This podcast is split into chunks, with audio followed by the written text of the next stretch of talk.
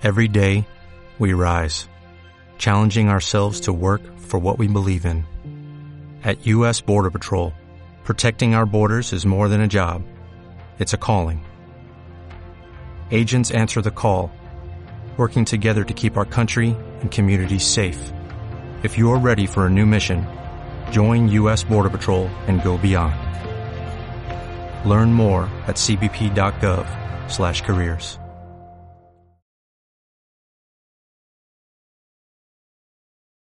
Durante estos varios domingos hemos estado eh, reflexionando acerca de estos encuentros, como decía el pastor Rudy, y cada semana hemos estado en eso.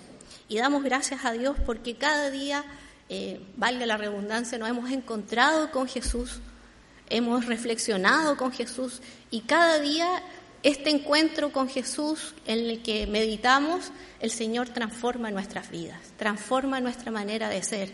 No salimos igual cada vez que reflexionamos y me imagino que durante la semana seguimos pensando en ello. Para este día les quiero invitar a que puedan encender o abrir sus Biblias en el Evangelio de Lucas, capítulo 8. Solo tres versículos de este capítulo y vamos a entonces a dar eh, lectura. Yo lo tengo en la versión NBI, ahí está saliendo en la proyección. Para los que están también en casa, para que puedan también eh, buscar también esta, esta lectura. Dice así, después de esto, Jesús estuvo recorriendo los pueblos y las aldeas, proclamando las buenas nuevas del reino. Lo acompañaban los doce y también algunas mujeres que habían sido sanadas de espíritus malignos y de enfermedades. María, a la que llamaban Magdalena y de la cual habían salido siete demonios, Juana, esposa de Cusa, el administrador de Herodes, Susana y muchas más que lo ayudaban con sus propios recursos. Hasta ahí vamos a dejar nuestra lectura y como decía, el domingo pasado estuvimos reflexionando acerca de este encuentro, pero además nos encontramos con este proyecto de Jesús. Este proyecto de Jesús en, Mateo 10, eh, acerca de estos seguidores y de cómo Jesús va eh, encontrando no solamente y compartiendo las enseñanzas es lo que generalmente nosotros vemos en, lo que es la Biblia, los relatos, pero en este encuentro en especial tenía esto de encontrarse a la vez con el proyecto que invitaba a Jesús a que estos colaboradores, que eran específicamente doce, que pudieran compartir este, este reino y anunciar las buenas nuevas.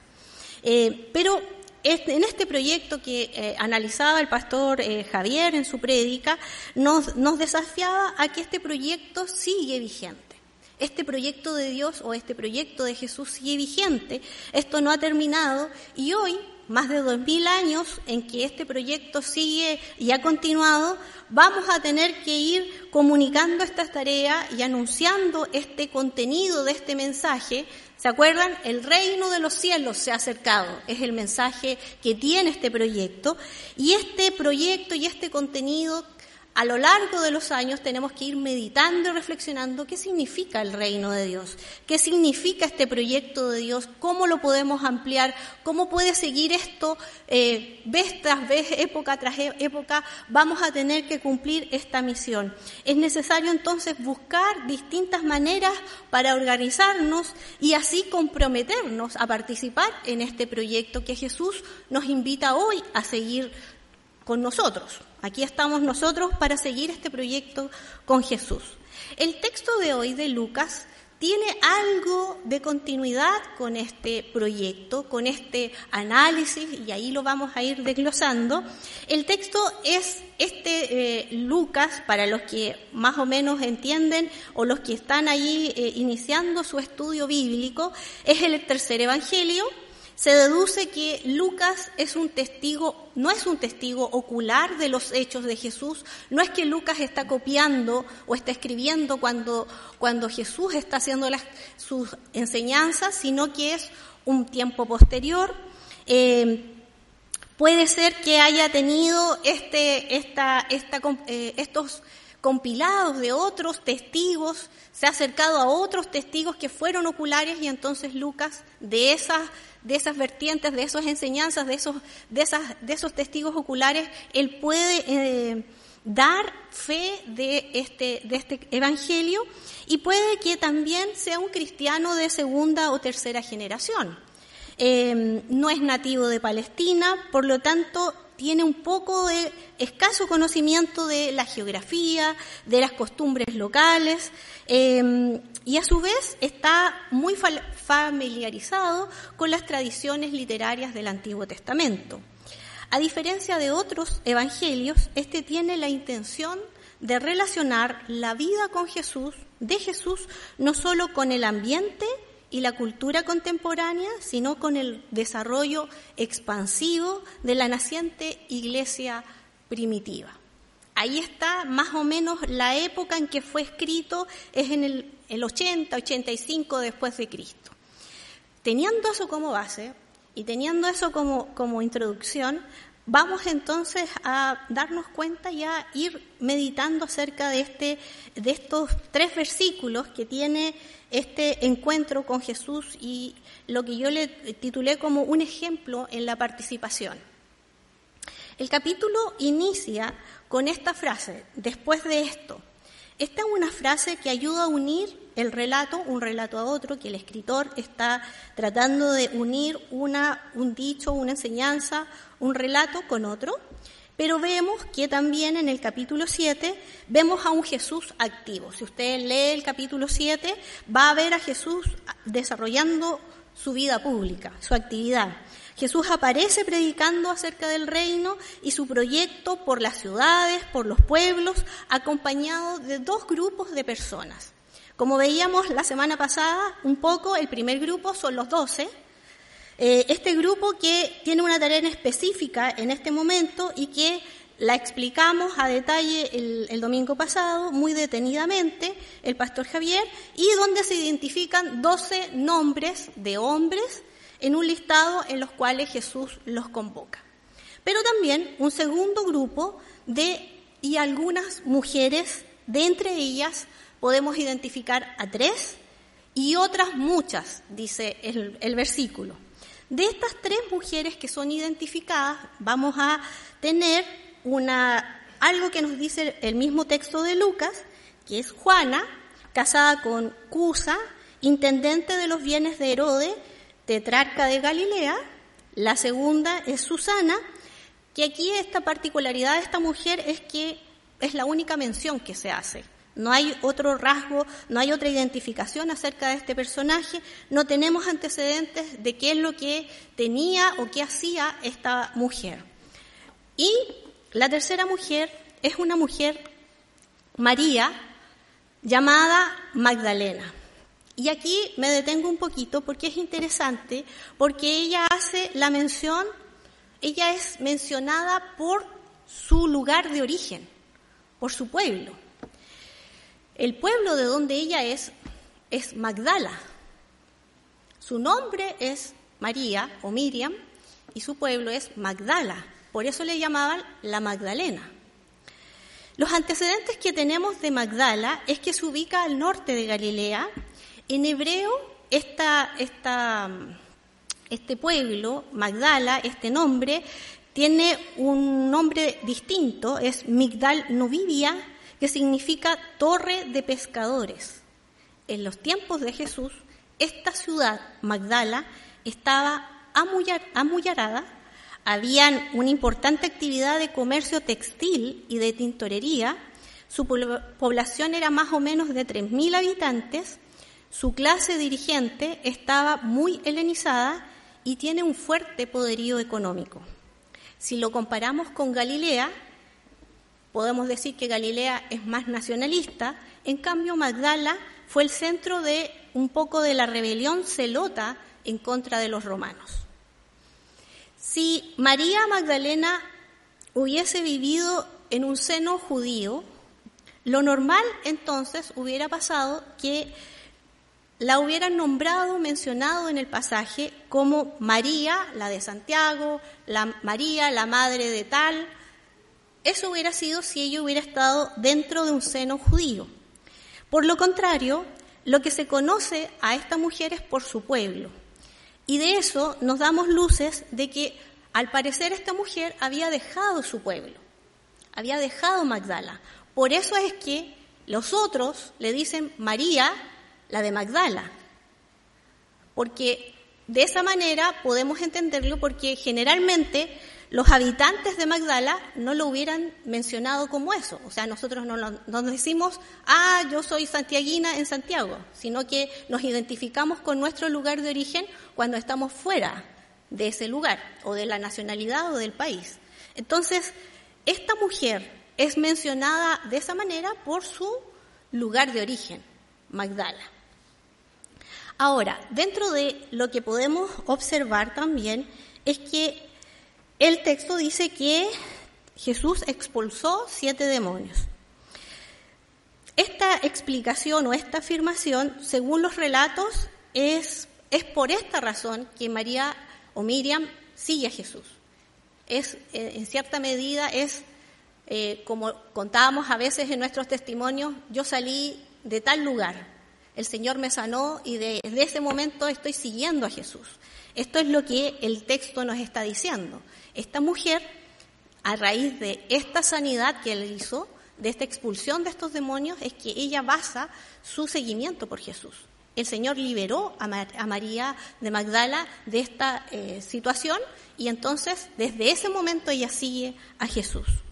No se tienen argumentos para afirmar que se deba a que tiene siete demonios porque es una actividad eh, de prostitución que ella tenga. En ningún caso, la tradición y lo que nosotros tenemos en los textos es que María Magdalena le expulsaron estos siete demonios, pero no podemos decir que era esta prostituta que tenía esta actividad. María Magdalena es una de las mujeres, pero no tenemos a ciencia cierta de que ella era eh, prostituta. La tradición, después, mucho tiempo después, eh, en algún momento, algún papa identificó y unió a una mujer que había salido de esta actividad y que la, unieron con María de Magdala, pero eso es un error. María Magdalena no es, eh, no tenía esa actividad. Más bien, la mayoría de los estudiosos piensan que María de Magdala tenía una grave enfermedad de aspecto psicológico. Y es por eso que eh, en ese momento ella tiene esta sanidad de, de parte de Jesús. Pues bien, Estamos en presencia de una mujer muy famosa dentro de la era cristiana en la que se está iniciando. Esta mujer participa de la vida itinerante del grupo de Jesús y no está eh, vinculada a ningún esposo, por lo tanto se supone dentro de estos antecedentes que tenemos de Lucas es que María era o Miriam era soltera. María o Miriam es parte del grupo de seguidoras de Jesús que lo apoyaron y dentro de eso, María lo acompañó en su martirio y muerte, estuvo presente en el sepulcro y estuvo dentro de la primera mujer testigo de la resurrección de Jesús. Esa es María de Magdalena o de Magdala. Esta mujer es algo eh, que daría para otra, otra reflexión, pero quería tener estos antecedentes y mencionarlo porque son tres mujeres que tienen una particularidad dentro de este encuentro.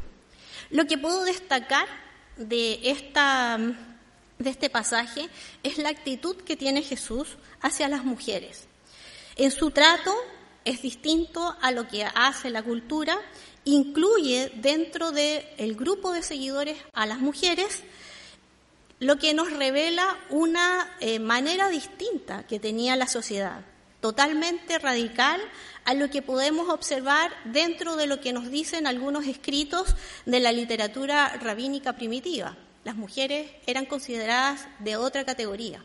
En cambio Jesús, en esta actitud, en este detalle, en, decir o aceptar estas mujeres y estas tres y otras muchas que no se mencionan, estamos dándonos cuenta de que los seguidores de Jesús no son solamente hombres, sino que también mujeres. Las narraciones de los textos bíblicos eh, que hacen detalles tan específico de las acciones de un grupo de mujeres o de personajes femeninos antes del Evangelio de Lucas son escasas. Es muy difícil de rescatar. Este bloque narrativo de tres versículos puede observar y se puede intuir que hay una preocupación de la comunidad en la cual está escrito Lucas, de la comunidad lucana, del periodo del año 80. Hay algo que la iglesia, hay algo que la comunidad está intentando reflexionar y es por eso que están, eh, esto sale a la luz en este versículo. Para nosotros, eh, los evangelios están uno tras otro en nuestras Biblias pero estas también tienen una raíz en cuanto a qué es lo que está pasando en la iglesia primitiva. Y debe haber habido alguna discusión acerca del papel de la mujer en, en la iglesia. Y es por eso que Lucas lo deja escrito de esta manera en tres versículos. Algunas consideraciones de, estos, de este texto. La primera como ya decía, es la participación que tienen las mujeres dentro de la sociedad del siglo I. Eh, en esta área de lo doméstico y de lo, privado que tenían era el lugar donde ellas podían eh, realizar sus actividades. Eh, por lo tanto, no pueden enseñar, no pueden hablar en público y este texto designa y, nos hace ver cómo las mujeres en una actividad que no era propia, en un servicio que no es eh, pensado en la época, eh, dan de sus recursos económicos. Eso es lo que dice el texto. Es que con sus recursos, con sus propios recursos, aportaban en la, en la obra del Señor, en compartir estas nuevas, buenas nuevas, en las necesidades que Jesús tenía y los doce estaban las mujeres apoyando económicamente. No eran cualquier mujer, eran mujeres que tenían un poder adquisitivo. Y dentro de esas otras mujeres, tal vez también podríamos decir que ofrendaban. Las mujeres están aportando los recursos económicos y están alcanzando lugares de la sociedad donde ellas no pueden llegar, pero sí otros. Por lo tanto, la misión del Señor está siendo impulsada también a través de esto. De la misma manera, hoy día, nosotros aportamos con nuestros recursos y la Iglesia va a recorrer caminos para llegar a donde se necesita que llegue la misión y el proyecto de Dios. En la labor que tenemos como Iglesia, en nuestro tiempo, es urgente que nos organicemos, ya lo veíamos, el domingo pasado. Nos organizamos de distintas maneras, de distintos ministerios, con distintas formas para alcanzar a todos y todas en este proyecto de Dios, para que todos y todas, independientes de las edades, puedan, podamos estar y podamos escuchar el mensaje, podamos aprender que el reino de Dios está cerca, que el reino de Dios está con nosotros y está eh, gracias a que Jesús está con nosotros. Jesucristo entonces tiene esta actitud eh, relevante de incluir a discípulos y discípulas en su, en su proyecto y de esta manera vamos avanzando en la cooperación o en la colaboración. Nos organizamos entonces para eso, para colaborar, para expandir, para avanzar en este proyecto. Lo podemos explicar de la siguiente manera. Colaborar es la tarea de ayudar y servir de una manera desinteresada e incondicional a los demás. En otras palabras, estamos desarrollando lo que es la generosidad y la solidaridad que son necesarios dentro de nuestro carácter como testigos de Cristo.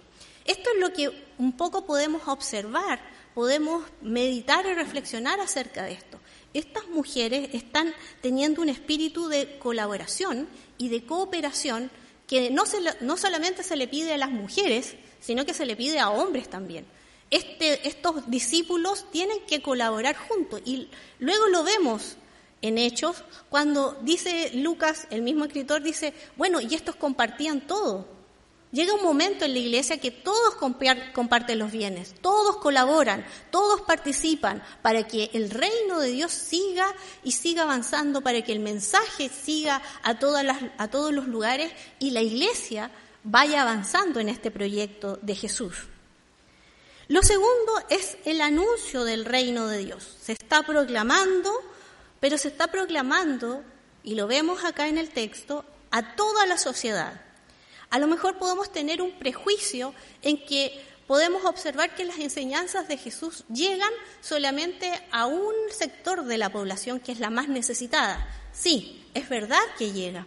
Pero este texto de Lucas, con la mujer, con Juana como ejemplo, vemos que la clase alta, la clase política, la clase que está gobernando en este momento, también está siendo alcanzada con el mensaje del Señor también están siendo cautivados y están siendo convocados. Entonces, la manera en que tenemos de afrontar esta realidad, no los límites que tiene el reino de Dios, los límites que tiene el proyecto de Jesús, no tiene lugar. Abarca todo sistema político, abarca todo sistema económico, llega a donde él irrumpe, no, no, tiene una puerta cerrada. Y esto es lo que nos hace reflexionar este texto hoy día. La proclamación del mensaje, entonces, este, esta frase tan profunda y que tenemos que seguir meditándola hoy para nosotros, qué es lo que significa el reino de los cielos está cerca, no tiene límites, llega a todos los sectores de la población. Por lo tanto, hoy día como iglesia debemos organizarnos, debemos ser desafiados para seguir alcanzando todos los sectores de nuestra sociedad. Como decíamos el domingo pasado, lo político, lo social, la empresa, el trabajo, la ciudad, en todas las diversas maneras que tenemos de realizarlo. Todos los sectores de nuestra ciudad deben ser alcanzados. No hay límites para lo que nosotros podamos hacer, porque este texto nos muestra que para, para Dios no hay nada imposible.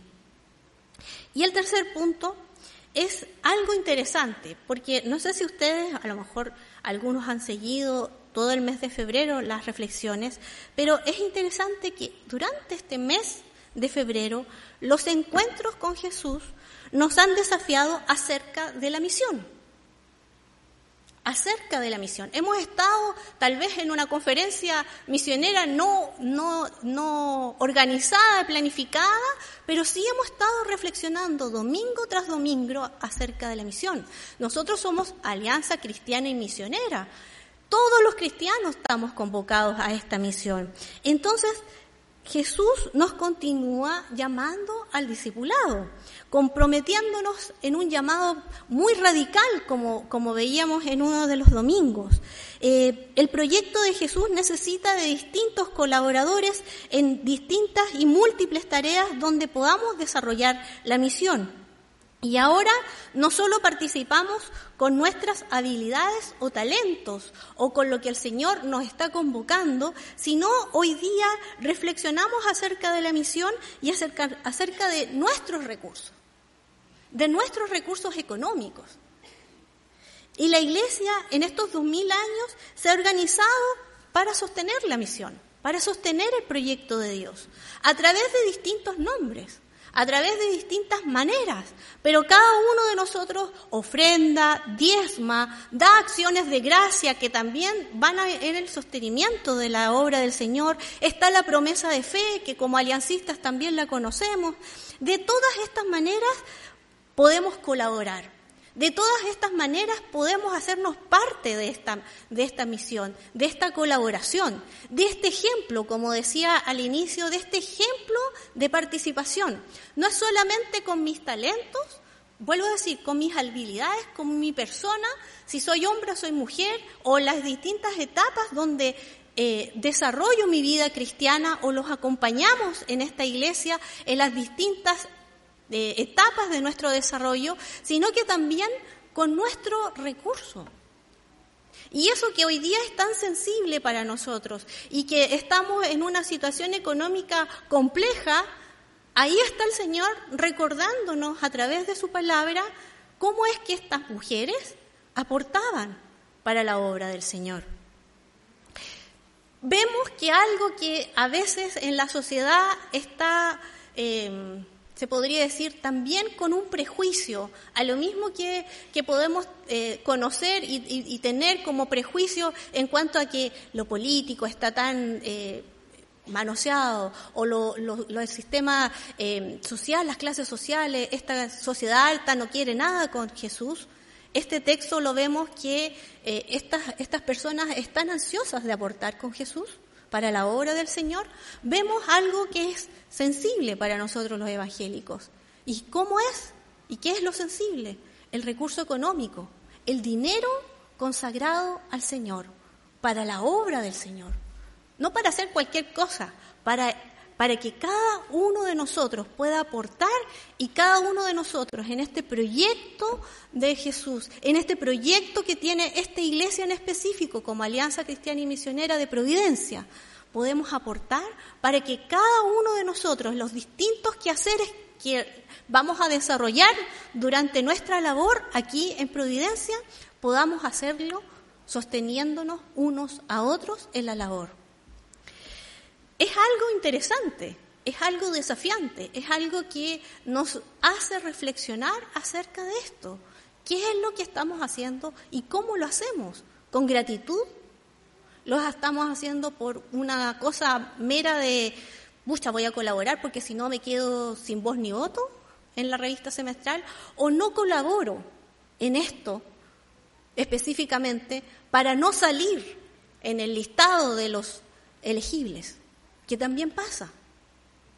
La obra del Señor y los recursos económicos y este ejemplo práctico de colaboración de estas mujeres nos desafía a nosotros a darnos cuenta de cómo debemos compartir, cómo debemos obrar en esta administración, cómo debemos hacer esto que es tan necesario para nosotros, con amor, con cuidado, voluntario, no es obligatorio, es Jesús el que nos convoca. Jesús es el que nos va a ir convenciendo poco a poco. Pero cada vez es Jesús el que nos encontramos en esta reflexión. Cada vez es el encuentro de Jesús el que transforma nuestra manera de pensar, de mirar, de observar qué es la misión, qué es el proyecto, qué es el mensaje, cómo lo estamos desarrollando hoy día. Me recuerdo algo que siempre eh, teníamos y, que en algún momento lo aprendimos, tal vez usted se acuerda. Hay tres acciones que debemos hacer como, como discípulos. Ir, orar y ofrendar. El texto y los textos tanto del domingo pasado y este nos dan las acciones necesarias. Hay que ir, no solamente a misiones a ultramar, sino que hay que hacer la misión acá en Santiago. Hay que ir. Hay que orar, por supuesto que hay que orar, porque hay que, es necesario orar, pero también hay que dar. Y este, este capítulo y estos versículos nos ayudan y nos motivan a dar, al sostenimiento de este proyecto que no es nuestro, que es de Jesús. Que el Señor nos ayude, que el Señor nos motive, que el Señor nos convoque. Él es Él el que nos tiene que convencer él es el que tiene que estar ahí con nosotros, el que tiene que proveer. Solamente Él y por su mano nos sostenemos. El Señor es el que sabe, pero este texto de estas mujeres y su encuentro con Jesús y lo impactante que ellas tienen en esta labor es eh, necesario que lo podamos entonces reflexionar como iglesia. Vamos a orar y pedirle al Señor que nos ayude porque hoy día el Señor nos está convocando a nosotros, a cada uno de nosotros, en las distintas maneras que tenemos como iglesia de realizar la misión. Hoy día necesitamos hacer el proyecto de Dios. Hoy día el, mensaje, el reino de los cielos se ha acercado, tiene que proclamarse. Y somos nosotros. Somos nosotros los que están siendo convocados a esta misión los que somos discípulos y discípulas de Jesús, los que dijimos, sí Señor, te seguiré. Este es el encuentro que tenemos y el que está haciendo el Señor con cada uno de nosotros. Un ejemplo de participación es lo que nos ayuda a entender estas mujeres en este texto. Oremos. Señor, te damos muchas gracias. Muchas gracias por tu palabra, muchas gracias por tus enseñanzas. Señor, muchas gracias por los desafíos que tú nos das, Señor, y que tú nos permites meditar juntos como comunidad, como iglesia. Te damos gracias por la oportunidad que tú nos das de poder seguir reflexionando acerca de esto, que tu Espíritu Santo siga hablando a nuestras vidas, siga eh, dándonos el tiempo y, la, y, y los pensamientos necesarios, los argumentos que necesitamos para ir reflexionando cada vez más acerca de este tu proyecto, Señor, y de lo que significa ser parte de, de estos seguidores, de este grupo de seguidores, Señor, que hoy día, Señor, anhelamos avanzar.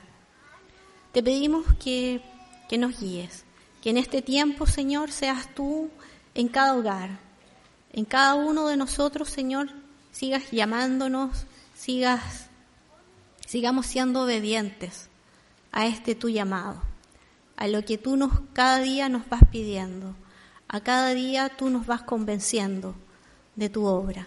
Y cada día, Señor, tú nos transformas a tu imagen.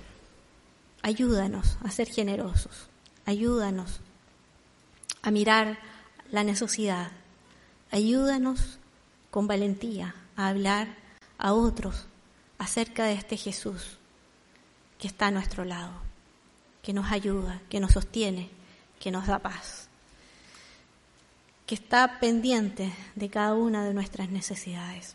Gracias por lo que tú sigues haciendo en nuestras vidas no solamente con nosotros los adultos, sino que por también por los jóvenes, por los juveniles, por los niños, niñas, Señor, que también están aprendiendo tu palabra. Que cada uno de nosotros pueda ser, Señor, ese discípulo y ese que también acompaña a las generaciones más pequeñas, las que también siguen a Jesús con valentía, que también siguen a Jesús con sus dones y talentos. Te damos gracias por lo que tú seguirás haciendo con nosotros como iglesia. En el nombre de Jesús. Amén.